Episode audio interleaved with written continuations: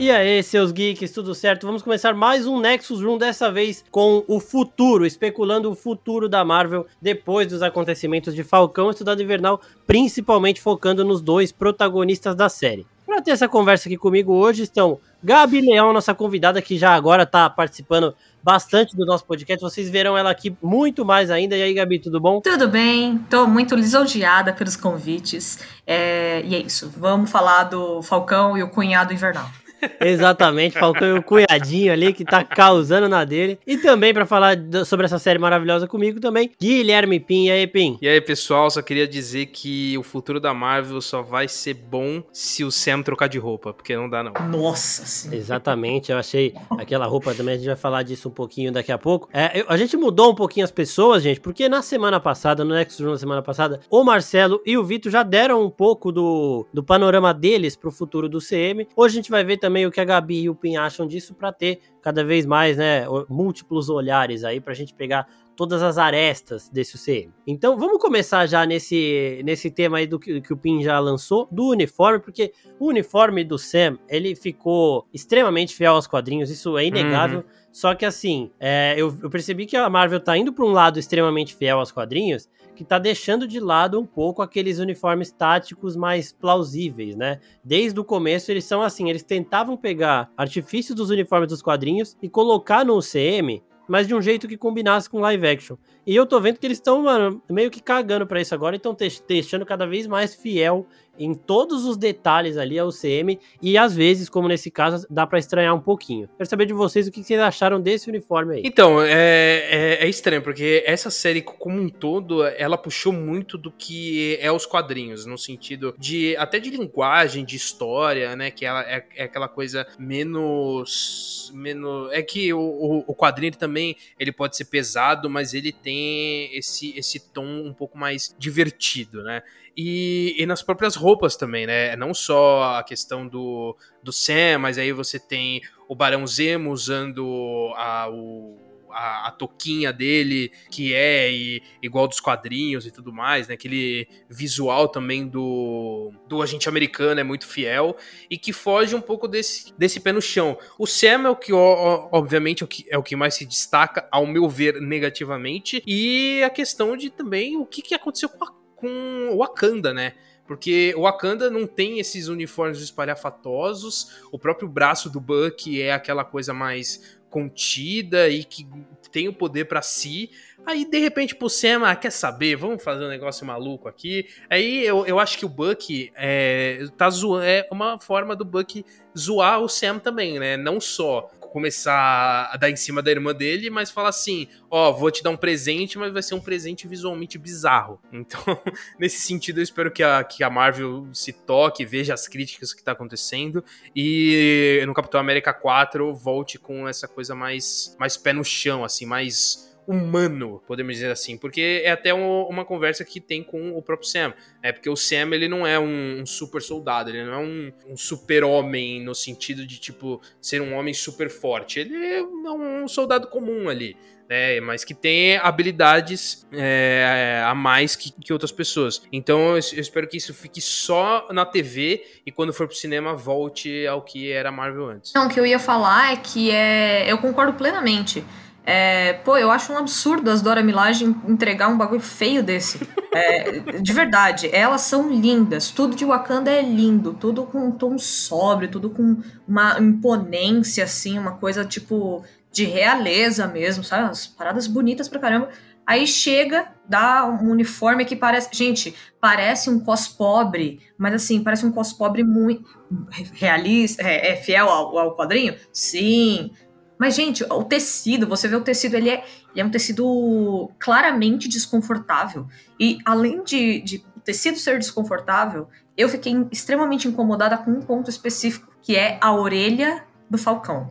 A orelha do Falcão fica aparecendo para fora daquela toquinha que ele tá usando. Sei lá, é muito feio. Eu, eu não conseguia prestar atenção no que tava acontecendo, eu só conseguia prestar atenção na orelha dele. E tem que pensar que ele voa rápido pra cacete. Mas no vento! Exatamente. O que aquele, o que aquele ouvido vai, vai ser tampado, meus amigos, que ele não vai conseguir escutar com o ponto que ele tá usando. Ó, a orelha pra fora já era ruim com o John Walker, porque ele ficou parecendo o Marquito mesmo, o carinha do Up lá, e todo mundo zoou.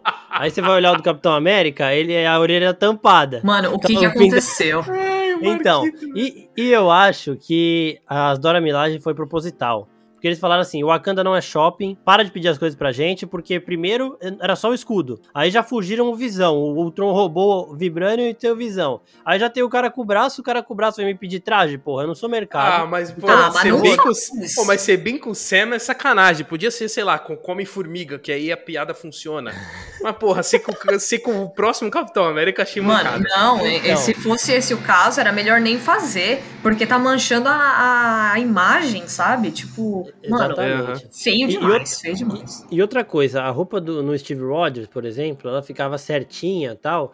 E o Anthony Mack, o ator, né, que faz o, o Falcão, ele falou que ele pediu uma roupa sem enchimento. O problema de sem é, músculo, né, sem roupa muscular por baixo. O problema disso é que fica sobrando, velho. Você olha ele, ele Fica em pé, mesmo. tá, tem um monte de dobrinha na roupa que não tem na roupa do. A roupa do Shazam escrota é um enchimento de algodão, beleza. Só que não sobra nada, tá ligado? E, e a dele fica sobrando justamente por isso. Eu acho que é uma parada que, tipo, eles vão ajeitar mais pra frente. Mas rolou isso aí. E outra coisa também, vocês falaram da orelha do cara voando. Teve um comentário no Instagram, no post falando da roupa, que o cara falou que a cabeça dele fica exposta e ele voa rápido pra caralho pra ter um. Alguma, algum pássaro que ele atropela e arregaça a cabeça dele, por exemplo. Se fosse um The Boys da verdade, vida, é ele ia morrer desse jeito, velho. É verdade, é verdade. É, Não, então. e, e isso, isso desde o começo, né? Que ele, ele nunca usou capacete. Sim. Então é, é bizarro, mas isso. Existe uma certa vantagem de que é a série de TV. Só que, ao mesmo tempo, eu acho um problema quando você tem essa questão da conversa da TV com, com o cinema.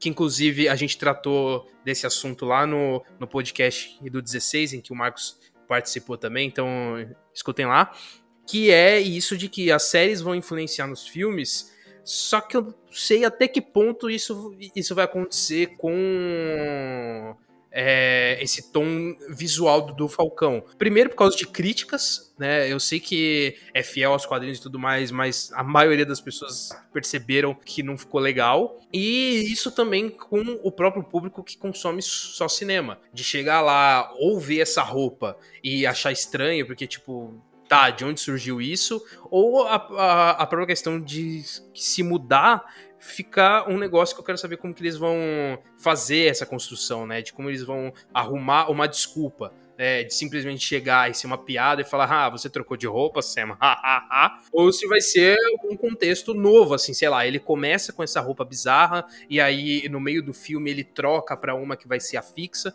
o que eu acho que seria bem mais interessante. Então eu tenho essa dúvida de como vai ser essa conversa, apesar de que eu acho que nesse ponto é um problema. É uma vantagem porque eles podem trabalhar até o filme para arrumar uma desculpa, mas também é ruim porque você percebe que essa conversa entre a TV e o cinema não vai ser tão importante assim quanto a gente achava que ia ser. Ô, gente, mas tem um ponto que eu tava até falando com o Gui antes, que é o seguinte: eu acho que foi uma- um vacilo muito grande da, da Marvel com essa série, com essa roupa horrível, porque assim, beleza, a roupa ela pode ser escrota, mas é igual a gente tava falando no começo. A Marvel tá sabendo adaptar. É só olhar a- o uniforme da Wanda no WandaVision, no final. Porque, tipo assim, aquela parte que ela coloca na cabeça, que é tipo aquele, aquela coroinha, aquela tiarinha que ela coloca, se você olhar no quadrinho, se você olhar a, a, a fantasia que ela usa no episódio de Halloween, é super escroto. É, é um negócio tipo, meu Deus, cafona. Só que no final das contas, quando mostra no último episódio,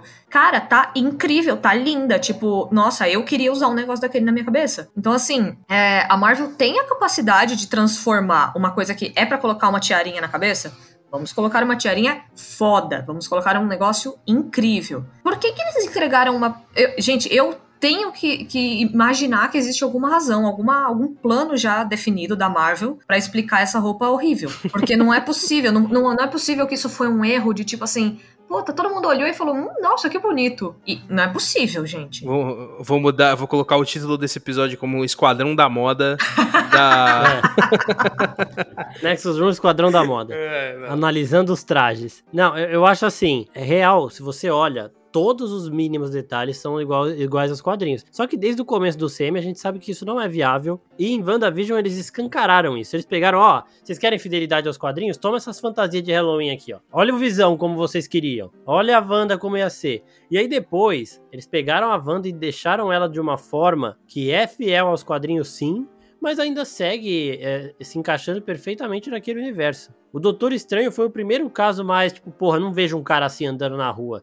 Só que, beleza, é, a gente gosta disso, e ele até tem uma roupa que ele usa ali mais casualmente, e a capa vem depois e tudo mais. Só que aqui parece que, eu não sei se eles deram muita liberdade criativa para alguém que queria muito fazer igual aos quadrinhos e beleza, mas eu acho que dá para melhorar isso no filme. Sei lá, o Sam chega com o traje um pouco diferente, um pouco mais confortável, porque realmente parecia muito desconfortável, né? Parecia as roupas do Batman, velho, que ele não consegue virar o pescoço. E, e aí ele fala: Ah, fiz algumas mudanças para deixar mais com a minha cara. Porque até então, todos os trajes que o Sam teve de Falcão, ele era um traje para segurar a asa. Sim, era um traje tático, o, né? É, extremamente tático e só o necessário, entendeu? Porque a gente tem que pensar então... nisso também, de que porra, é um personagem que aparece voando. E se ele. Uhum. É, beleza, ele aparece voando, ele, ele ganha destaque, sim. Mas se ele tá com aquela roupa tática, ele ainda se disfarça. Agora, se ele chega todo coloridão, porra, aí tá, tá de brincadeira, né? Que, você, que é um cara desse no exército. Aí é foda. Não, é, então, eu acho assim, eu acho que em relação às cores,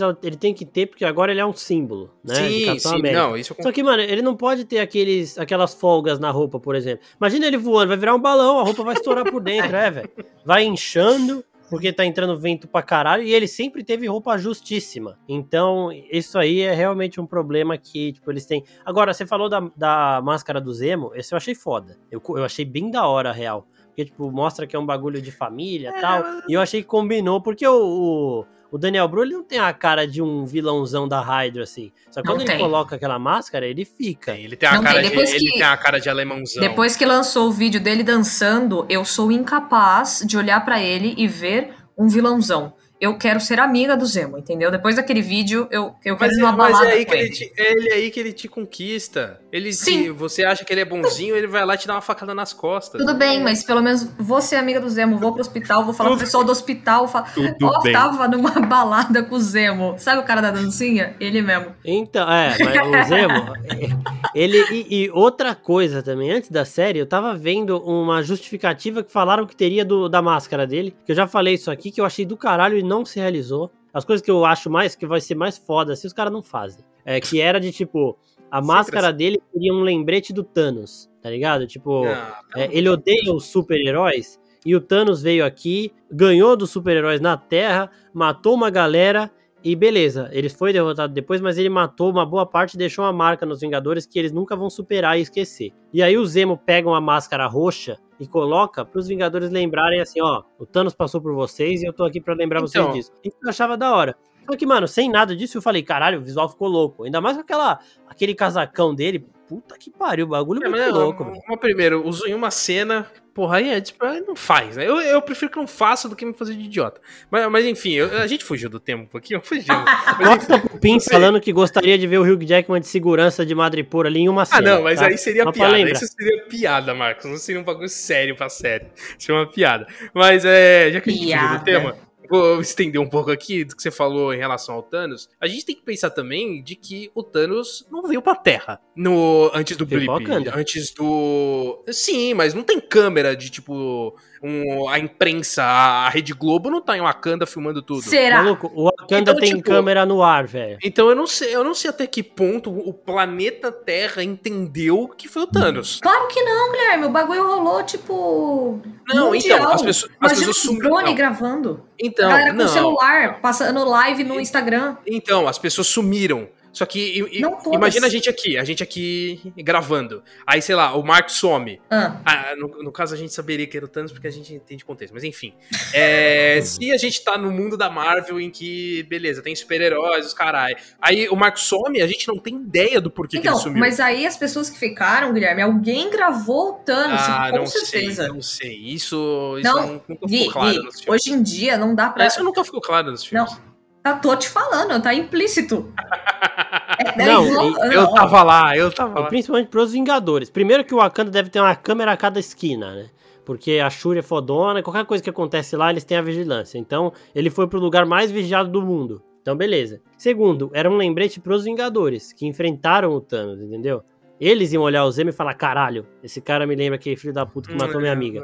Ah, se semiótica, né, cara? Então, é, só que, só que beleza, eles não fizeram isso, mas ficou bom. Eu gostei porque, assim, o Daniel Bru ele tem cara de bonzinho, isso que a Gabi falou. E ele não pode andar com cara de bonzinho em Madripoor, por exemplo, que é a terra dos caras sem lei lá. Ele tem que andar é, com, aquela, com aquela máscara mesmo, botando banca de malvadão. E isso eu achei da hora. Agora, o primeiro traje do agente americano também não gostei, mas agora, no final, quando ele virou agente americano, eu gostei. Vamos parar de falar de roupa rapidinho? E passar pro. O que que vocês acham que 15 minutos de Esquadrão da Moda. 15 minutos de Esquadrão da Moda. Puta que pariu. É... A gente é foda, velho.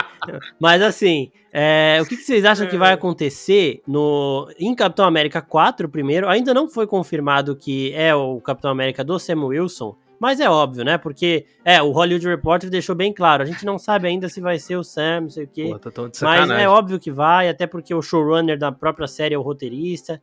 Então gostaram do que ele fez com o personagem e tudo mais. Eu quero saber o que vocês acham da trajetória do Sam como Capitão América, né? De como isso vai ser explorado em Capitão América 4, porque agora ele já é o Capitão América e tudo mais. E o que, que vocês acham de outros personagens? É, Sharon Carter e Isaiah Bradley, principalmente. Desses dois aí, e do Buck, né? O que eu espero primeiro é que eles desenvolvam melhor essa, essa essa relação do peso do Sam com a roupa. Eu sei que o último episódio da série, ele traz o discurso da, da roupa, eu digo, vamos, desculpa. Eu sei que a gente fugiu do tema. Símbolo, da roupa né? do símbolo do, do Capitão América, que ele traz aquele discurso muito poderoso no, no último episódio, só que eu queria ver mais disso, tipo, eu queria ver o, o peso de verdade, que eu acho que eles não devem explorar, porque como eles colocaram isso no, no no último episódio, eu sinto que foi uma questão tipo, ó, a gente vai falar aqui e acabou. Então isso me decepciona um pouco, porque não é uma questão que se resolve em um episódio. Eu acho que é um peso muito mais é, superior a, a- a apenas um discurso, porque acaba sendo um, um negócio ali mais nacional, mas é, é um símbolo de um, de um país e que muita gente não aceita. E assim, é muita gente mesmo, que a gente vê na vida real mesmo, que não, é- não, não é tão fácil assim de, ah, tá bom, a gente aceitou o seu discurso e acabou. Então eu espero que, que traga isso até para conversar um pouco com o nosso mundo de verdade, que é uma coisa que a Marvel faz determinadas vezes. Então, em relação ao Sam, é isso, e eu espero que o Bucky não faça parte da história, que dê esse, esse protagonismo pro Sam de uma vez, assim, porque eu acho que esse, é, essa parceria deles acaba atrapalhando um pouco o- os dois, de certa forma, mais o Sam do que o Bucky, porque o Bucky ele já teve muito mais tempo de tela, ele já teve muito mais tempo de desenvolvimento no Capitão América 1, no Capitão América 2, no próprio Guerra Civil, que ele é uma peça fundamental pro desenvolvimento do filme. E o Sam, ele é sempre ali a- aquele personagem que passa mais despercebido, tem uma ação mais legal que a outra, mas história dele, de fato, a gente só viu agora na série, e eu sinto que foi pouco. Eu queria ver mais dele, e agora que ele vai assumir o manto de verdade, vai ser eh, mais interessante. Em relação a Sharon, eu acho que é o que eu mais tô empolgado. A gente vai ter esse, esse jogo duplo, né, do mercado dela sendo fazendo parte do exército americano e sendo o mercador do poder. Então, ela inclusive pode ser a peça fundamental para um próximo vilão do Capitão América ou uma própria vilã também, né, de fazer esse jogo duplo e, sei lá, tentar queimar o Sam ou tentar desenvolver ali uma intriga em que o Capitão América seja e, e se apresente como uma figura importante. No caso do agente americano e, e de todo aquele grupinho lá da, da Val, eu espero que seja uma outra obra, não se envolva com o Capitão América 4 pra não bagunçar ainda mais, porque já é muito personagem. E o Azaia, eu, eu acho que também não vai ter mais nada dele. Ele foi uma figura que apresentou na série, vai ser aquela figura que, tipo, deixou a marca no universo, né? Eu acho que aquela cena do museu é isso, é ele colocando a marca dele em, em todo o universo, só que eu acho que vai ficar nisso, vai ficar aquela marca dele, que é uma estátua, e vai ficar estático onde a gente viu naquele pedaço da série. Queria mais, obviamente, mas eu acho que eles não vão é, avançar com isso, não. É, quanto aos outros personagens, eu meio que concordo. Eu acho que é muita coisa, né, para falar, é muita, muita gente para fazer histórias próprias, porque não dá pra em um filme colocar todo mundo. É, mas eu espero que a Sharon ela se torne uma vilãzona da hora. Porque ela tem aquela cara de boazinha e tipo, ai, a gente Carter, ai, não sei o que. Não, vamos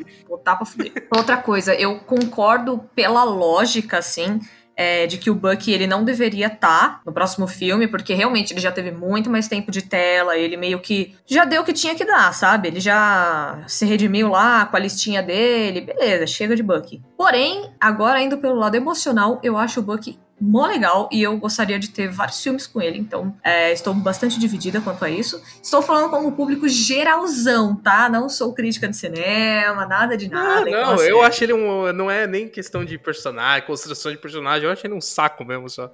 Não, é, é que você, caro ouvinte, que está ouvindo esse podcast, você não sabe, mas é, eu estou olhando pra cara do Guilherme pela câmera e ele fez uma cara me julgando depois que eu falei que eu gosto do Não, eu julguei porque eu acho ele um pé no, eu acho ele um pé no saco, eu não consigo gostar do Soldado Invernal de forma alguma. Mas ele tem que deixar o cabelo dele crescer novamente. Enfim, é, eu acho que hum, o próximo filme vai, vai sim trazer ainda a questão de do Thanos e a questão de que as pessoas desapareceram e tal. Porque, cara, é uma coisa muito, muito grande que aconteceu na, na história da humanidade.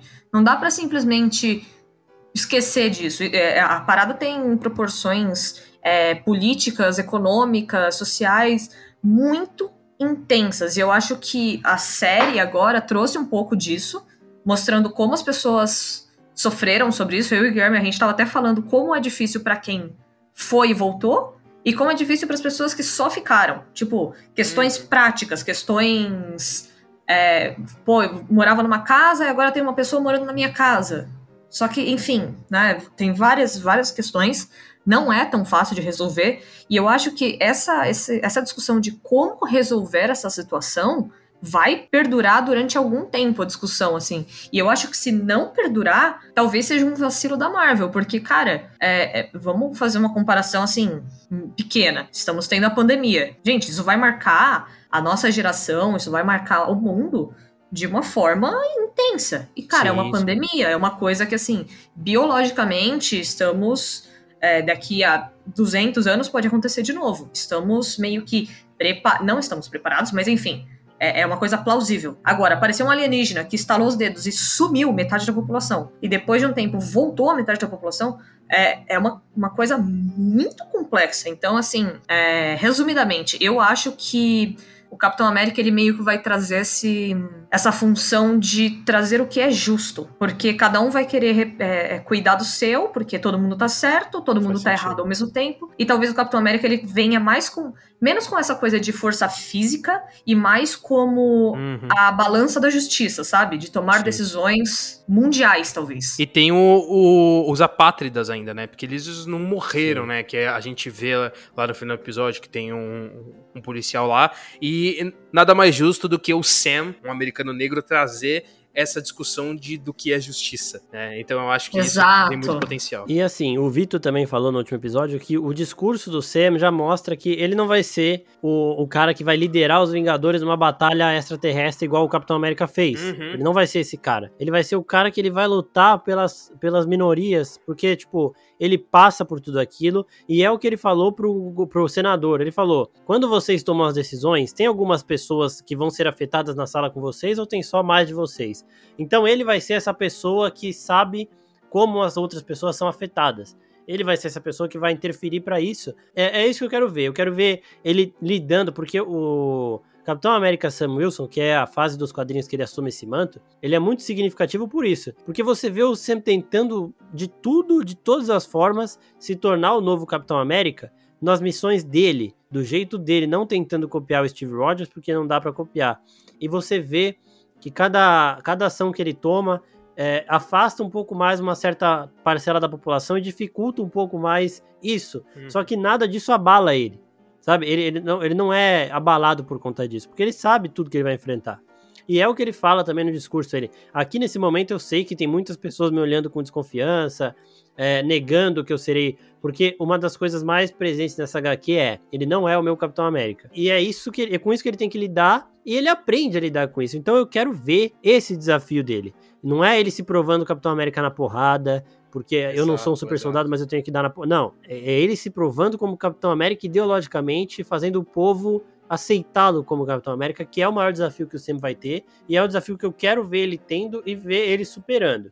Então, por esse lado, é isso que eu quero que aconteça com o Sam. O, o Pin não gostar do Buck, eu já acho uma bizarrice, porque eu, sinceramente, eu, eu não sei como. que isso? É, porque o cara é foda, tá ligado? Ele como soldado invernal dando porrada, eu achei eu acho animal. Ele se redimindo também como pessoa, eu também acho do caralho. Então, eu não sei onde que ele tem alguma coisa ruim aí pro Pin não gostar dele. Ah, não gosta. Não, é... não vou com a cara, é, é o famoso ranço. Ai, Guilherme. É o famoso ranço. Sabe? Ranço. Então, gente, com ranço não, não se discute.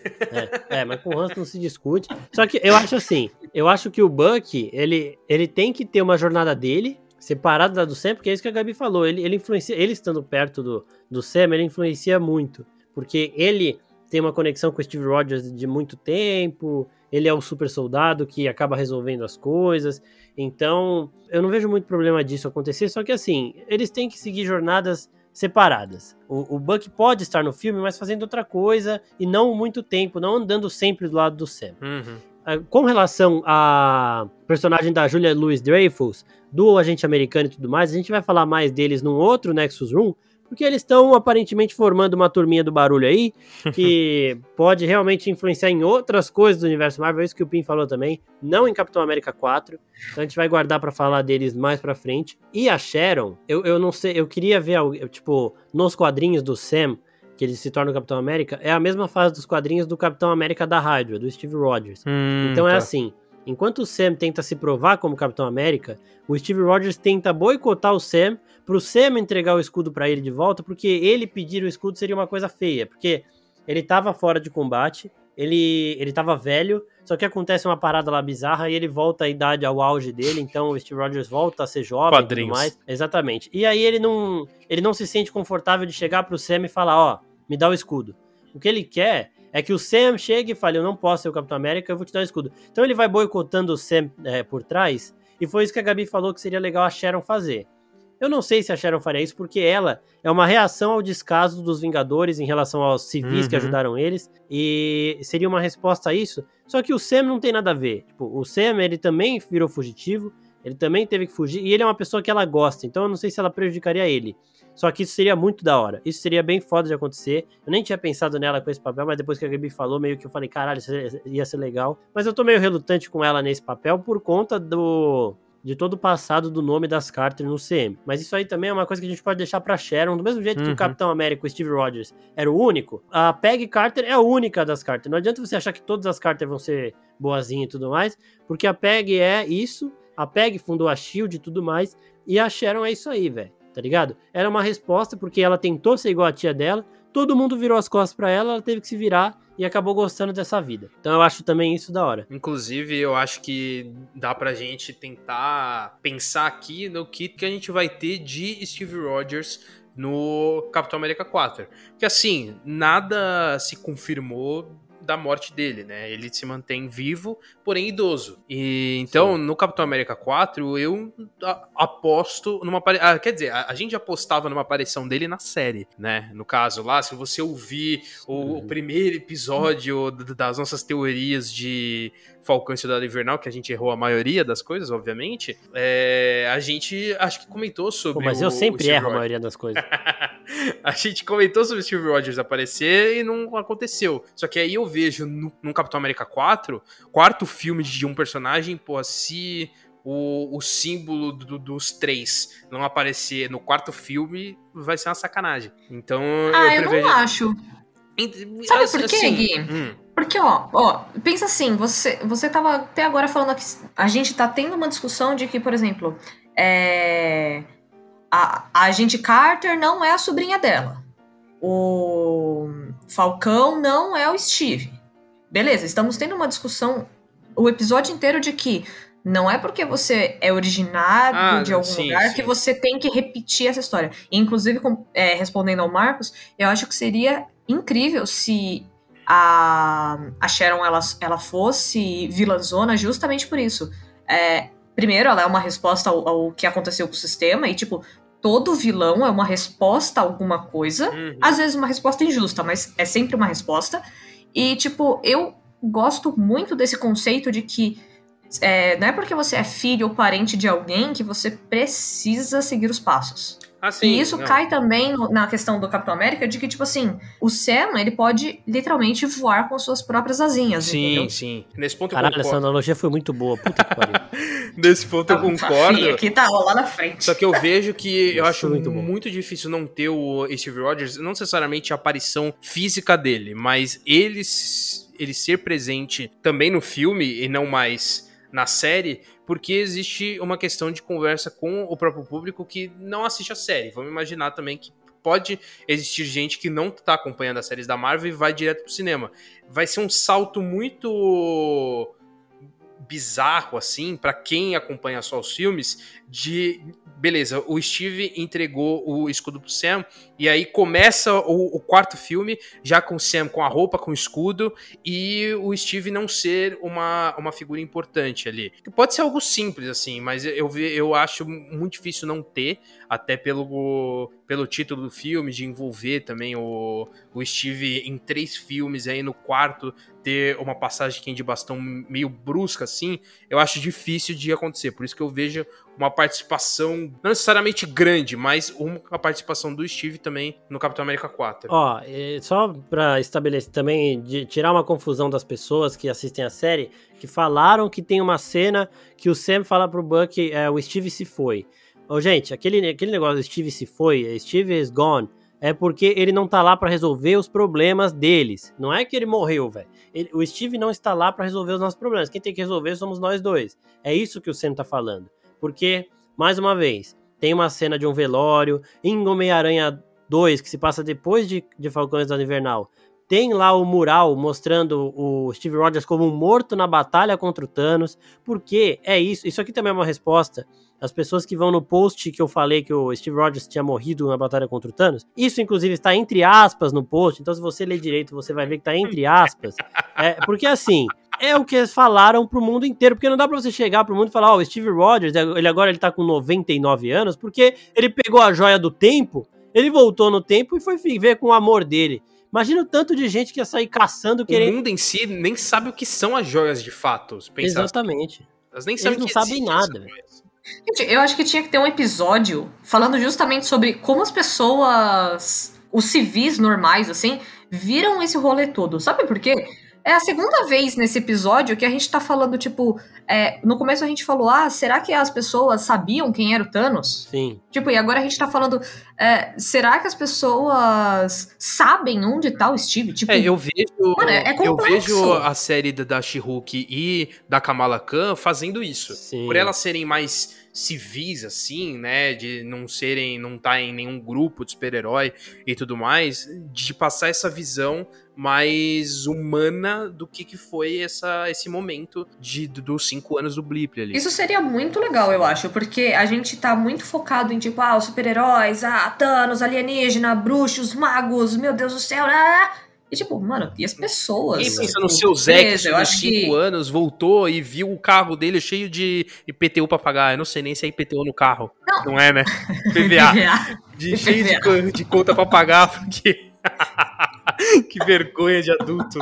Nossa, que vergonha, Guilherme. Não, o que ninguém pensa, que a gente até falou disso num outro episódio, é o cara que sumiu num avião no meio do, do nada, voando. Porque a pessoa volta, teoricamente, eu não sei se o Hulk teve toda essa hombridade, essa capacidade de pensar na hora do estado, de falar, eu quero que todas as pessoas voltem em segurança. Porque aparentemente o que ele desejou foi que as pessoas voltem exatamente onde elas estavam. Só que se a pessoa tava no, num avião é, em pleno voo, o avião não vai voltar. Tá ligado? Quem vai voltar, vai é a voltar pessoa, no ar. velho. Vai voltar no ar voando. Então, Marcos, obrigada Então, por exatamente. estragar a volta das pessoas quero- mim. Porque, tipo, Mano, ah, nossa senhora, tô imaginando a pessoa, tipo, dirigindo um carro na rodovia e ela só volta no meio da rodovia ah, atropelada. Aquele, tá aquele o, o, o, piloto de, de helicóptero que aparece lá no fim do, do Guerra Infinita, que o Nick Fury vê o helicóptero caindo no prédio. Provavelmente o piloto sumiu. Ele voltou voando também. Fica, fica essa questão aí, cadê? cadê Exatamente, cadê? o piloto sumiu, ele... só que aquele piloto, puta é mesmo, ele sumiu fora, ele sumiu fora do é prédio, é lógico, então ele vai cair, velho. É, ele vai cair do, do. Gente, imagina a chuva de corpo que deu em algum lugar que tinha um avião passando, tá ligado? Gente, Mano, nossa, pra onde foi esse episódio? Perto de aeroporto, velho. Imagina. Porque, tipo, o aeroporto tem avião indo e voltando toda hora. Imagina a quantidade de gente que caiu. Ah, então, assim. Meu Deus. É, isso daí é uma coisa meio, meio que assim, eles podiam meio que explicar. Mas aí é mais, tipo, faz uma minissériezinha. Ah, a Disney não vai. A Disney não vai, não vai fazer é, isso. É muito complexo. Chuva de corpo. Mas podia fazer uma notícia, né? Tipo, sei lá, 20% das pessoas que voltaram no novo Blip morreram de causas é, por conta do retorno, né? Sei Pode lá. Ser, só pronto, avisar. Já resolve. É. Podia ter um jornalzinho é, em cima da mesa. fizeram assim. em Homem-Aranha 2. Porque Homem-Aranha 2 ele começa com um vídeo ridículo de In Memoriam. E aí você fala, mano, sério que a Marvel fez isso? Mas aí você vê que não foi a Marvel que fez, foi os estudantes do colégio. Que é um vídeo lá, ah, agradecendo os heróis que morreram em batalha. E entre eles tá o Steve Rogers. Então a gente já percebe que pro mundo inteiro o Steve foi no mesmo lugar que o Tony foi, que a Viúva foi, foi todo mundo. Para eles, todo mundo morreu nessa batalha final. A, a Viúva não morreu indo pegar a joia da alma, entendeu? Então, esse é o rolê. Porque, tipo assim, imagina que em algum momento, algum cidadão normal chegou até essas informações. Porque o ser humano, o civil aqui, é um bicho rato.